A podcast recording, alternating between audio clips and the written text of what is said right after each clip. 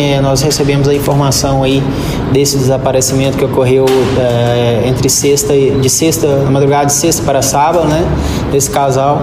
E nós iniciamos aí as investigações que ainda estão em curso. Eu ouvi aproximadamente 10 pessoas entre familiares de, é, do, tanto do rapaz quanto da moça, é, bem como amigos próximos, é, no intuito de obter informações.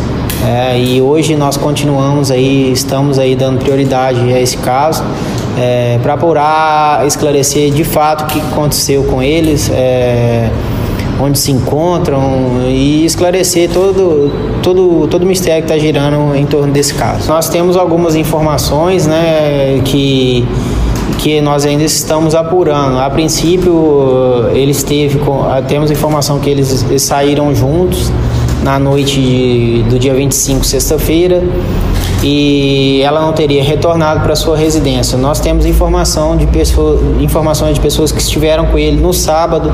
É, temos informações até mais ou menos ao período do, do almoço ou, na, ou, um pouco mais, até as 14 horas mais ou menos, de que ele estava aqui em Nova Mutum, não em companhia dela, foi visto mais sozinho, né?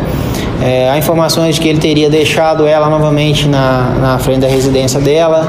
É, então a gente está apurando realmente se, se isso aconteceu ou não. Ainda é cedo para dizer que algum crime ocorreu. A gente está investigando todas as, as informações que estão chegando e neste momento a nossa preocupação maior é descobrir o paradeiro dos dois.